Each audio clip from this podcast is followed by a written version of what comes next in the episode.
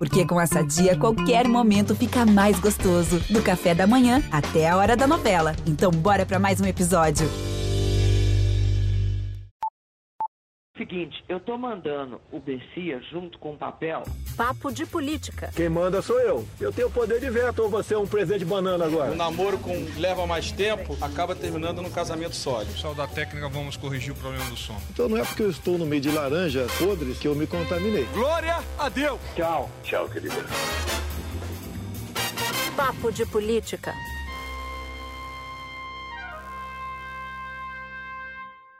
O Papo de Política começa agora e aqui comigo Andréa Sadi. Olá! Júlia Doailib. Oi, gente. Bom, preciso lembrar que Maju Coutinho está de férias, sob nosso protesto, mas está de férias. Mas semana que vem ela está de volta aqui com a gente. Bom, foi uma semana que passou muito difícil e nada aponta para muito alívio na semana que começa. No caso da Covid, a disseminação está célere, Muitos estados apontando contaminação em alta, também número de mortes, e a guerra da vacina atingiu seu ponto máximo ao longo dos últimos dias. A gente também vai falar aqui no Papo de Política sobre a corrida pelo comando da Câmara e do Senado Federal. E no meio do caminho ainda teve a queda de um dos ministros de Jair Bolsonaro. Ele revelou o toma lá da cá e acabou caindo. Bom, eu queria começar então pela, pela Covid. Essa foi uma semana muito difícil, tem sido uma semana muito difícil. Eu não sei qual é a solução que o governo federal vai dar, mas o que ele apresentou até aqui, o ministro da Saúde, o próprio presidente Jair Bolsonaro, que disse essa semana que a Covid estava chegando, a pandemia estava chegando no finalzinho, enquanto a realidade mostra algo que é o oposto disso.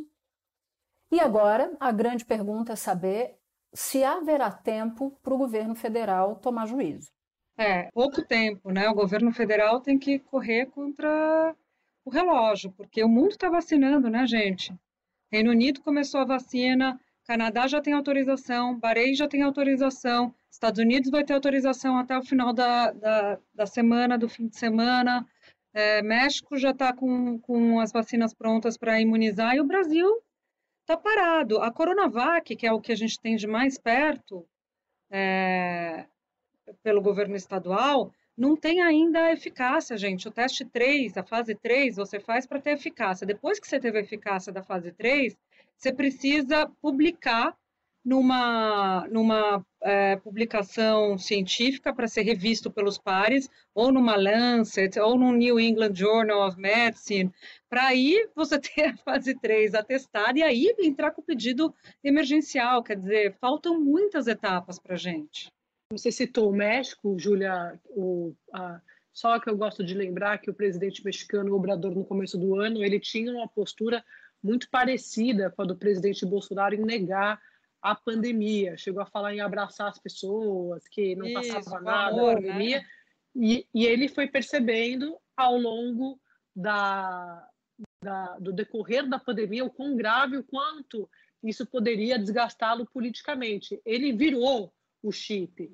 Claro, ele é um, eu estou citando um governo de esquerda, ele é parecido com o Bolsonaro no comecinho da pandemia, no sentido de negar a crise. Mas eu estou falando isso porque ele anunciou que na semana que vem já vai ter a campanha da vacinação, já deu as, a, a, as primeiras orientações e percebeu que a população vai cobrar, como está cobrando aqui no Brasil, e vai cobrar ainda mais um plano organizado de vacinação. Essa cobrança da população aqui no Brasil, gente, o governo tem pesquisas mostrando como isso pode desgastar o presidente Bolsonaro. Então não adianta ficar minimizando ou menosprezando a vacinação ou tentando, de fato, politizar esse assunto, porque essa conta vai chegar e vai chegar cara para o governo do presidente Bolsonaro. É, eu, eu, enquanto você falava, Andréia, eu li aqui uma mensagem que eu recebi um pouco antes da gente, da gente gravar o papo e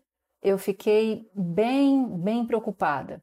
Eu vou ler a mensagem para vocês, é de uma importante fonte que trabalha na administração aqui da capital de São Paulo, da capital paulista, e ele diz assim, abre aspas: Hoje estamos com casos acelerando no ritmo de, da semana de 26 de abril a 2 de maio. Se continuarmos assim, vamos na próxima semana, do dia 7 de dezembro, chegar a 20 mil casos. E coloco um ponto de exclamação: foi uma troca de mensagens. Foi o pico máximo. Ou seja, as autoridades que lidam com a Covid-19 aqui na capital do estado de São Paulo estão bem preocupadas com o nível de disseminação. Então, é muito provável que a gente tenha a ansiedade, a preocupação com essas etapas que a Júlia mencionou, que ainda faltam e são muitas, e não são fáceis, não são simples, com a disseminação ainda mais acelerada do vírus. Só fazendo uma ponderação no que eu disse antes, eu estava citando a Coronavac, que não tem ainda essas fases, né? A AstraZeneca já tem, a de Oxford. Já teve o teste de eficácia e teve a publicação do teste de eficácia na Lancet nessa semana. Então, ela está um pouco mais avançada, mas ocorre que está um pouco mais avançada, mas não tem o registro ainda emergencial solicitado pela Anvisa. Então, está é, tá mais avançada que a Coronavac nesse sentido, mas do ponto de vista formal, ainda falta autorização. É, você falava dos números, Natuza, aqui de São Paulo, e o que preocupa muito o, o, governo aqui de São Paulo e do resto do Brasil, não à toa que a gente está vendo algo que a gente não viu na primeira onda, se é que se pode falar em onda ou repique agora, é as medidas mais enérgicas do tipo toque de recolher, lei seca. A gente está vendo lei seca por vários estados.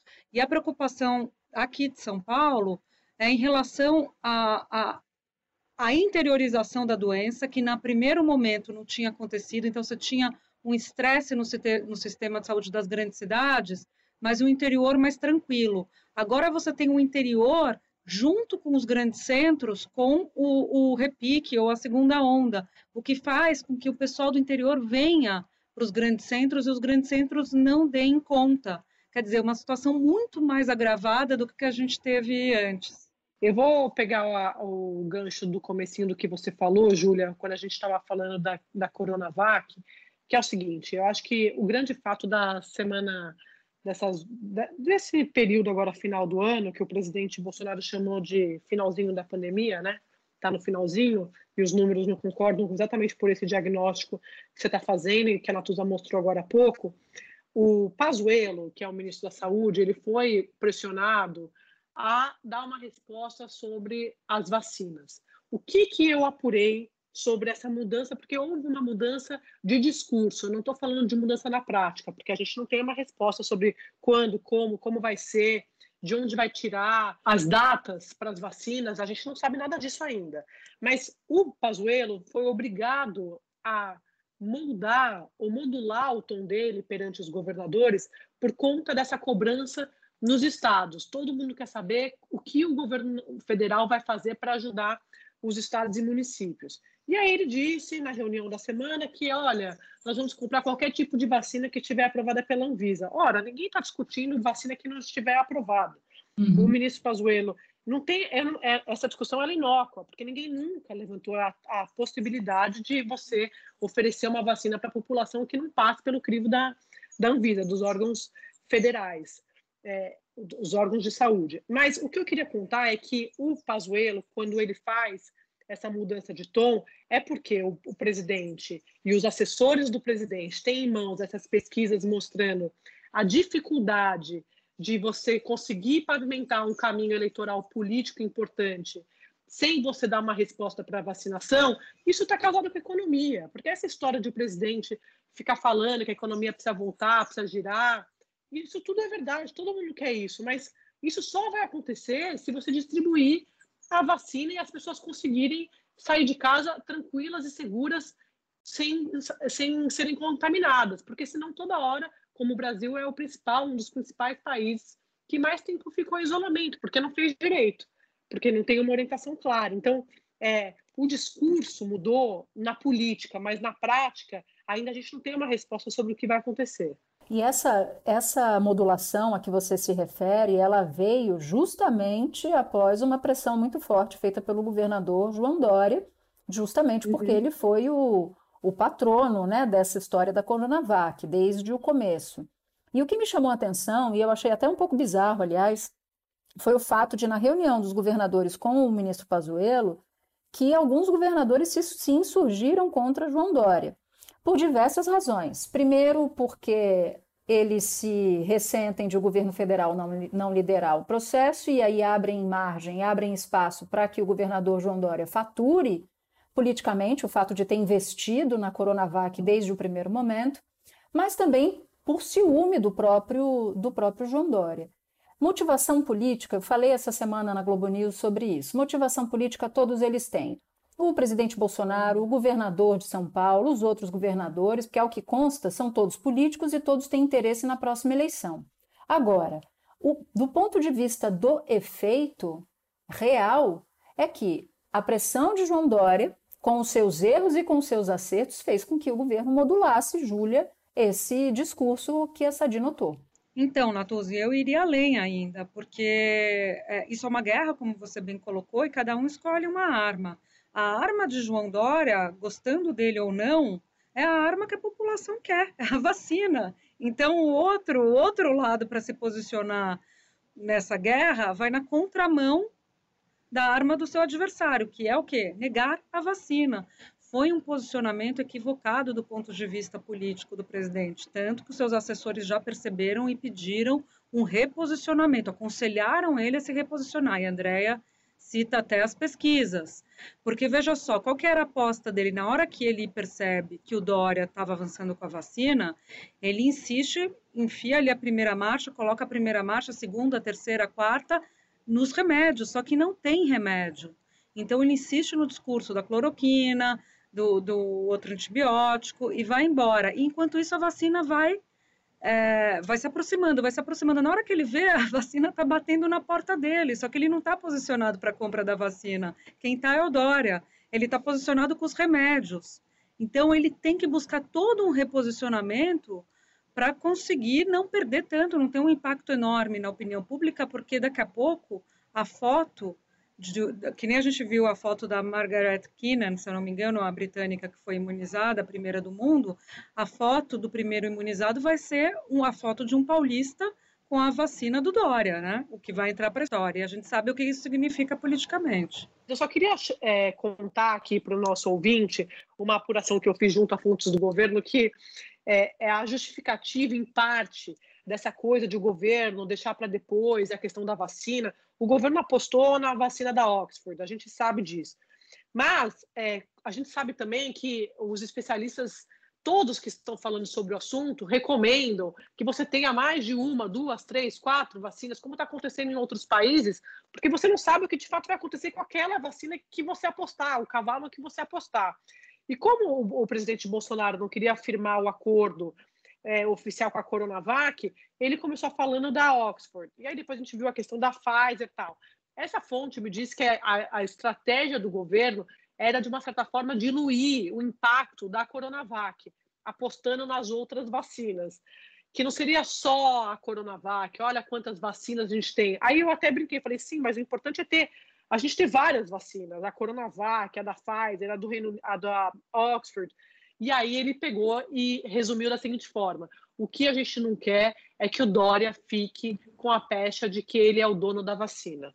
Então, assim, isso para mim resume, é, resume toda essa discussão. Eles não querem, como disse já o líder do governo na Câmara, Júlia, a gente já contou isso aqui, o tucaninho, o símbolo do PSDB no, na, na vacina da, que vai resolver a questão do coronavírus. É uma questão política pura e simplesmente. Já ter seguido a lei, que a lei determina que quem compra a vacina é o governo federal. Então, o governo federal poderia ter comprado a Coronavac, dado dinheiro para o Butantan produzir e colocado no sistema, é, no Plano Nacional de Imunização. Estava resolvido. Olha o erro estratégico, olha a confusão que o governo federal se meteu. E, Natuz e Júlia, só para complementar e jogar para o futuro, o que mais a gente pode ver nessa disputa, nessa guerra da vacina, nessa guerra de narrativas. O governo, os assessores do presidente me dizem que o que o presidente não quer é ser responsabilizado por eventuais efeitos colaterais da vacina. Então, gente, governar é você assumir responsabilidade, né? Uhum. Eu achei essa explicação das todo, de todas que eu ouvi uhum. a que mais me, me espantou, porque assim é, o, o, presidente vai comprar a vacina, mas vai dizer para a sociedade: olha, mas espera aí, pensa bem, antes de tomar, porque entra no discurso ideológico daquela coisa de a gente não vai obrigar ninguém a tomar vacina. Sim, mas a discussão não é sobre isso. As pessoas querem tomar vacina. E você tem um outro mecanismo importante, e o governo sabe disso, que é governadores ingressando no judiciário, no Supremo, e o Congresso também é, alerta ali, disposto a colocar freios nessa, nessa narrativa ideológica do governo contra, contra vacinas. Pois é, Congresso e Legislativo estão atuando, a MP que estão fazendo do COVAX Facility, que vão converter em lei, estão obrigando, que os deputados estão colocando lá algo que já constava da lei, mas eles estão reforçando, obrigando o governo federal a comprar toda vacina que tiver registro. Pode ser, ter bandeirinha chinesa, pode ter bandeirinha tucana, pode ter o que for, que vai ter que comprar pela lei. E, o outro pessoal entrando no STF, os governadores. Agora, na semana que vem, tem essa discussão sobre a obrigatoriedade. Essa semana eu conversei com a ex-coordenadora do Programa de Imunização Brasileiro. Ela tocou o programa de vacinas do Brasil durante oito anos, a pessoa que mais entende de programa de vacina no Brasil, e ela falou: no Brasil, você nunca discutiu a obrigatoriedade, porque nunca precisou, porque as pessoas tiveram confiança na vacina. E é isso que o presidente está fazendo, que eu acho que talvez seja o, maior é, problema, a, a, pior coisa que ele faz para o sistema é essa, colocar o sistema em xeque. E quando ele discute a obrigatoriedade, o que ele está fazendo? Colocar o sistema, coloca o sistema em xeque. Bom, a Júlia e a Andréia citaram, vocês citaram o Congresso Nacional no capítulo vacina. Mas eu já queria entrar então nesse nosso segundo momento do papo para falar da grande treta da República essa semana. Corrida pela sucessão à presidência da Câmara e do Senado, e no meio de tudo isso cai o ministro Marcelo Álvaro Antônio, que disparou num grupo de zap de ministros, animado grupo de zap, muito mais animado do que o nosso, vou aqui deixar ah, minha, meu protesto. e aí ele revela que há um toma lá da cá para que o presidente sirva ao centrão e assim consiga eleger o presidente da Câmara que seja dele. Bom, Natuza, você tem a, a grande discussão, a gente está gravando esse episódio na sexta-feira, tinha uma, uma previsão de que até o sábado o presidente da Câmara, Rodrigo Maia, é, viesse com o, o, nome, né? Quem vai ser o adversário de Arthur Lira na disputa da presidência da Câmara? Qual, o que está pegando? O, o, hoje afunilou a disputa do grupo do, do Rodrigo Maia. Você tem o Baleia Rossi de um lado, do MDB de São Paulo, e o Agnaldo Ribeiro do outro, que é do Progressistas do estado da Paraíba. Alguém tem que ceder, né? Alguém tem que abrir mão disso. Então é isso que está sendo discutido e é isso que vai que vai permear toda a disputa, porque da mesma forma que o Arthur Lira, quando ele procura os parlamentares de esquerda, direita, centro, ele faz promessas, ele, ele acena com promessas de distribuição de cargos ali na composição da mesa diretora, por exemplo, e ele conta ainda com o governo, ou seja, tem a discussão dos ministérios, o grupo de Maia está fazendo a mesma coisa. Então, qual partido vai ocupar a vice-presidência no ano que vem? A secretaria, a primeira secretaria são cargos importantes e que fazem toda a diferença na dinâmica da, da casa nos, nos próximos dois anos depois da eleição. Mas o que eu acho mais importante de tudo isso, só para já para passar para a Júlia, é o seguinte: existe uma avaliação dentro do Palácio de que há um, um, Rodrigo Maia nessa disputa antes e depois da decisão do Supremo de proibir a reeleição. Antes, eles tinham mais temor da própria reeleição, da candidatura à reeleição de Rodrigo Maia, como de um candidato forte do presidente da Câmara. Agora, eles acham que o Rodrigo Maia perde força para fazer esse sucessor. Mas o que, que o Rodrigo Maia tem dito nos bastidores? Gente, para os deputados, precisa ter paciência. Daqui até a eleição tem muito tempo. Você tem uma discussão muito é, longa a respeito dos currículos dos candidatos, do Arthur Lira, do Agnaldo Ribeiro, um desgaste, aquela coisa de você deixar o candidato muito tempo no sereno, muita coisa pode acontecer. Então, o grupo do Rodrigo Maia também aposta nisso. Ele, ele vai usar aquela frase que você usa, que eu adoro, que tem 100 anos, né, daqui até a eleição.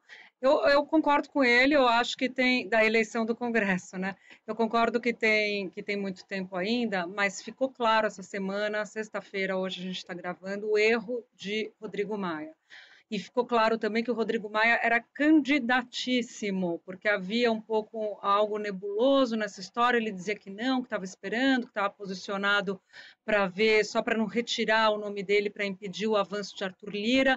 Na hora que o STF fala você não pode ser candidato, a gente vê que não tinha nada. Ele, aquelas cinco candidaturas não se, se seguravam em pé, e é esse o abacaxi que ele tem no momento. Ele ficou alimentando cinco candidaturas que não se seguravam em pé, porque ele tinha, assim, apesar, a despeito da retórica contrária, ele tinha a, a, a o, almejava ser presidente, candidato a presidente, e quando isso não dá certo, ele fica ali com aquelas cinco bolinhas jogando para cima. Eu vejo ele, é, essa imagem que eu tenho dele nesse momento, tentando viabilizar alguma das cinco, e todas têm problema. Funilou, agora se tem duas. Baleia Rossi e Aguinaldo. Aguinaldo não tem partido, o PP está com Arthur Lira. Baleia Rossi tem a discussão do Senado que pode ajudá-lo neste momento. No começo da semana atrapalhava, agora ajuda, porque o DEM quer ter candidato lá. Se o PMDB apoiar lá, o DEM apoia na Câmara é, a candidatura, mas o Baleia Rossi tem uma resistência enorme com a oposição, que é o fiel da balança nessa discussão. 133 deputados, com um gosto ruim ainda na boca, principalmente o PT, por causa do apoio que Baleia deu especificamente no impeachment de Dilma. O PT está flertando muito forte com Lira, e se a candidatura for Baleia, é possível que a esquerda vá majoritariamente para Lira, fortalecendo, portanto, a candidatura que, que Maia não quer. Durante toda a semana, desde o nosso último episódio, é, eu me lembrei de um caso que acho que todos queriam, gostariam de ser esse caso. É de um deputado estadual do Piauí, de nome Temístocles Filho, ele é do MDB, e ele foi reeleito pela nona vez consecutiva para presidir a Assembleia Legislativa do Piauí. Esta reeleição do deputado Temístocles Filho para a presidência da Assembleia Legislativa traz à tona uma tentativa parecida nas casas legislativas superiores. O senador Davi Alcolumbre e o deputado Rodrigo Maia tentaram emplacar as suas reeleições nas presidências do Senado e da Câmara Federal. Não conseguiram porque o Supremo Tribunal Federal não deixou. Uma fonte me lembrou do caso de Temístocles e falou assim: nossa, se, se todos pudessem, seriam Temístocles. Então, o político é o político mais longevo do país no comando de uma casa legislativa. Tá desde 2005, né? Desde 2005. E enquanto o Supremo botou uma trava para a reeleição de Maia e Alcolumbre, nas assembleias, nos estados, a situação é completamente descontrolada. Caso vide uhum. esse caso, que é um caso super emblemático, mas era, era só um, uma parte. Eu queria entrar um pouco no que permeou essa, essa corrida à presidência da Câmara essa semana, porque caiu o ministro do Turismo, né? E no meio da história da queda, teve a mensagem dele de zap. Eu queria citar só um trechinho para a gente situar quem acompanha o papo do que a gente está tratando. Olha o que, que ele diz. Ministro Ramos, ele soltou a mensagem no grupo de zap. Cinco minutos depois, o general Braga Neto, que é o chefe da Casa Civil, ligou para ele e falou assim: você tá, não está bem, né? Tira isso agora. Ele apagou. Só que o estrago já estava feito. Tanto Ramos, que foi o ministro atacado, quanto os outros colegas já tinham visto. Mas ele diz assim: Ministro Ramos, o senhor entra na sala do presidente comemorando algumas aprovações insignificantes no Congresso, mas não diz o altíssimo preço que tem custado, conheço de parlamento, ao nosso governo. O nosso governo paga um preço de aprovações de matérias nunca antes visto na história, não fala desse país, porque essa declaração, esse bordão era do Lula, e ainda assim não temos uma base sólida no Congresso Nacional. Ou seja, ele expõe que o governo está fazendo toma lá da cá de olho na disputa da Câmara dos Deputados. Acabou caindo, mandou uma outra mensagem pedindo desculpa, dizendo que o Ramos era um, um homem honrado, mas aí o leite já estava derramado. É, ele não tá sendo, ele não saiu porque o presidente fez uma deferência, não foi uma deferência ao Ramos. Ele saiu porque ele expôs a estratégia do governo, que o, o candidato Bolsonaro em 2018, por muito menos, teria demitido o ministro do Turismo por conta do escândalo dos laranjas, né, do PSL. O Marcelo Álvaro Antônio, o, o presidente teve vários motivos para demiti-lo ao longo desses, desses últimos é, dois anos, quase dois anos.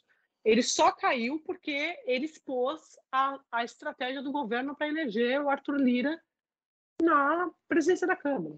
É, exato. Se fosse uma questão de ter sido deselegante com o colega, com o ministro, tal, que a gente tinha rodado há muito tempo, seria o ministro Ricardo Salles, que chamou, esse sim, o ministro Ramos de Maria Fofoca, que é algo muito mais pejorativo do que traíra. Traíra é forte também, mas Maria Fofoca tem um quê desrespeitoso, né? O trair é uma briga, o Maria Fofoca é um desrespeito. E chamou isso em rede social, aberta para o Brasil inteiro ver, não foi numa rede fechada. Então, desrespeito por desrespeito, ataque por ataque, o de Salles foi muito maior que o do ex-ministro Marcelo Álvaro Antônio. Então, assim, fica claro que a questão ali era outra. E essa história, ela pode descortinar algo que eu ouvi essa semana que é um ataque, um fortíssimo ataque especulativo contra a área militar do governo, promovido pelo setor radical, ou conhecido também como ala ideológica. Há muitos observadores dentro dessa história dizendo o seguinte: Ramos, embora atingido tenha sido ali um dos motivos, embora eu concorde que o real motivo foi expor a estratégia do governo, ele não pode se sentir fortalecido, não, porque há e está em curso um ataque especulativo para reduzir o tamanho da tal ala militar dentro do governo. Ou seja, tem aí uma, uma guerra também velada entre aqueles que são da ala ideológica querendo tirar o espaço de poder da ala militar. Isso pode fazer com que Ramos seja eventualmente sacrificado. Uns falam que ele vai mudar de ministério, que ele deixa de ser articulador, pode deixar de ser articulador político do governo e ir para algo mais interno, secretário-geral, mas há uma operação para que isso nem aconteça, para que ele saia do governo. Lembrando, como vocês bem colocavam, né, que ele está sob ataque especulativo, ele é o símbolo da aproximação do governo com o Centrão, né? Ele que articulou toda essa, essa proximidade com o Centrão, e não dá para dizer que, que é um movimento bem sucedido. Nisso, o, o ex-ministro Marcelo Álvaro Antônio tem razão, né? Tem um custo enorme e a ausência de uma base sólida. Só para deixar claro que, como qualquer ministro no governo, o Ramos segue ordens, porque se ele estivesse fazendo alguma coisa que, com a qual o presidente Bolsonaro não concordasse ou não tivesse autorizado, ele seria ex-ministro como vários que deixaram o governo. Eu não quis dizer que ele faz isso da, da cabeça dele, eu quis dizer que a estratégia, é, é ele que está executando a estratégia, e isso fica simbolizado na pasta dele, né? A cara dele, quem que é o ministro da articulação política? É ele. Então você não dissocia uma coisa da outra. Esse discurso purista que a área ideológica faz tem um alvo. É claro que é um contrassenso, porque é um discurso purista na contramão do que o presidente quer, né? O que o presidente está defendendo, mas existe, né? Para a base, para a militância que acaba endossando. Júlia Sadi, vocês têm toda a razão. Por trás de tudo isso tem um presidente se aproximando cada vez mais do centrão, realizando sim o que o ministro Marcelo Álvaro Antônio contou na mensagem do toma lá da cá e que, segundo ele, está custando um preço alto. Mas vamos passar, vamos fazer uma viagem no tempo? Vamos voltar num trecho, numa fala do presidente Bolsonaro durante a campanha eleitoral? O Brasil tem tudo para ser uma grande nação. Qual é o seu maior problema? O nosso maior problema é o político. São as indicações políticas, é o toma lá, da cá. E as consequências desse tipo de fazer política é a ineficiência do Estado e a corrupção. E agora que você já ouviu essa fala, vamos ouvir outra, de agora, defendendo os partidos, o centrão e a negociação com os parlamentares. Eu quero deixar bem claro, pessoal, quando o pessoal fala em centrão, eu já integrei, vamos lá, Partido Progressista, PTB, PFL, atualmente DEM, PTB e PSC. E fui também de outros dois partidos extintos, que se extinguiram por fusões o PPB e PPR. O pessoal fala, ah, o absurdo foi de tanto partido. Isso é interesse meu. Então, esse negócio de ficar aí cada vez mais satanizando partidos, não, não existe. Alguns falam, ah, você procurou deputado tal partido para tais partido para negociar a aprovação de uma PEC. Eu tenho que conversar com o parlamento e nunca estivemos tão bem com a Câmara e com o Senado. Sentiu, né? sentiu a mudança de conteúdo e de tom do presidente de antes e do presidente agora. Bom, e depois dessa só me resta uma coisa nessa vida: ir para a trilha da semana. Quem é que quer fazer as honras da casa? Deia, quer ir? Eu posso inaugurar. o meu. Vai, confiante, confiante. Sobre a sucessão na Câmara e no Senado, como a gente sabe que o voto é secreto, e eu adoro essa música, a gente nunca sabe o que, que vai acontecer por lá, é aquela música. Romance é romance, um lance, traição é traição, romance é romance e um lance é só um lance. Pô, muito bom, tá, tá competitiva. E você, Júlia? Bom, a minha é, eu vou de Alba Ramalho para falar do novo ministro do Turismo, que entra no lugar do Marcelo Álvaro Antônio, o Gilson Machado, conhecido como sanfoneiro da, do Planalto. Então vamos lá. Ouvi o toque da sanfona me chamar, ouvi o toque da sanfona me chamar. O sanfoneiro bem maneiro puxa o fole, folia a noite inteira até o dia clarear. Pô, tá muito...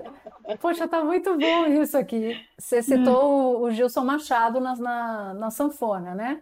Que é o homem que tocava a sanfona numa live do presidente Bolsonaro que virou ministro do Turismo. Eu também vou nesse episódio do Marcelo Álvaro Antônio. Eu estou aqui frisando o nome Álvaro. Tiro ao Álvaro. De tanto levar frechada do teu olhar, meu peito até parece, sabe o que? Tum, tum, tum, talba. De tiro ao Álvaro, não tem mais onde furar. Eu Azul, queria ter essa voz para cantar, assim, eu ia cantar direto. Melhor voz, gente. Bom, o Papo de Política termina aqui. É hora de agradecer a nossa equipe. Edição e produção, Daniela Abreu e Cadu Novaes. Coordenação, Pedro Godoy. Supervisão, Cadu Veloso. Trabalhos técnicos, sonoplastia do Super Emanuel Lima.